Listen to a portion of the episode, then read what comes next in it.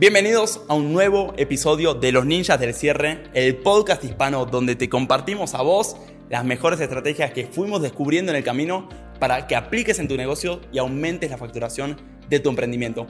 Espero que te guste el episodio de hoy, de verdad logramos horas y horas, lo editamos para que queden solo los mejores minutos y vos le saques el máximo jugo. Sin dar más vueltas, sin más humo, arranquemos. Y ahora vamos a hablar del apalancamiento, que es...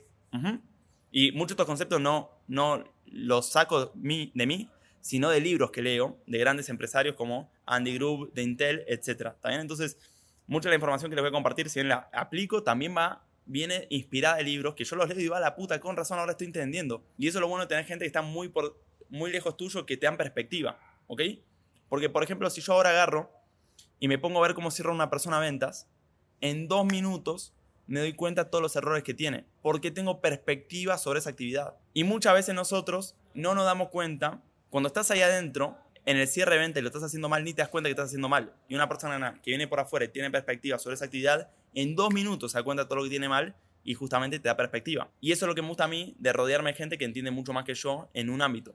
Porque me mira de lejos y en dos segundos me da perspectiva sobre todo lo que ve que yo hoy no estoy pudiendo ver. Entonces piénselo de esa manera. Ustedes se creen que tiene la capacidad de en dos minutos, en su área de expertise, darle perspectiva a una persona que está tres escalones por debajo y saben exactamente qué tienen que hacer para corregirlo y escalar o crecer en, ese, en esa circunferencia de expertise.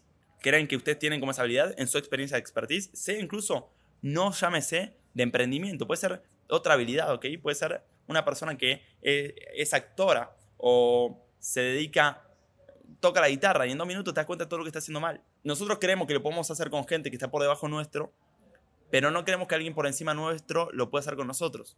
Lo cual es casi en sí mismo una falacia, ¿cierto? Por eso me gusta tanto leer estos libros y escuchar a estas personas y pedir consejos de gente que tiene más perspectiva que yo en áreas que yo no entiendo ya.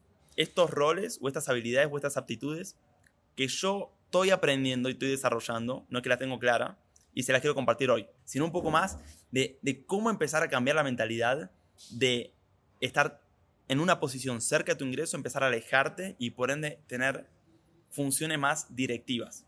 Sin decir yo que soy CEO de una multinacional, pero es que estoy empezando a hacer y empezando a aprender y creo que le va a servir a usted, pues estamos, puedo darle consejos como bastante ejecutables. Y más que consejos, son marcos mentales o forma de interpretar las cosas, ¿va? Entonces, lo primero que les comenté es la falacia de la improductividad, ¿está bien?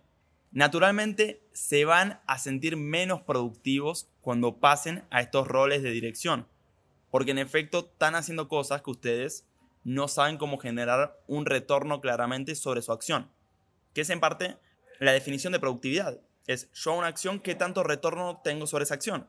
Cuando estoy operando acá, soy muy bueno, pero cuando me empiezo a alejar y tengo menos conocimiento, expertise, el retorno es menor justamente porque estoy en la curva de aprendizaje en sus etapas tempranas, ¿ok? De ese rol. Entonces, naturalmente tenemos que... ¿Cuál es el error? ¿Qué es lo que no hay que hacer? El error es volver como no podés resistir esa sensación de improductividad que te genera el desprenderte un rol que sabes hacer muy bien a uno que sabes hacer menos bien, pero que en efecto tiene más apalancamiento, sentís esa sensación de improductividad que no puedes contener y casi reactivamente, casi como si fueses un animal, ¿ok? No lógico, sino reactivo, esa sensación de improductividad te vuelve a la tarea.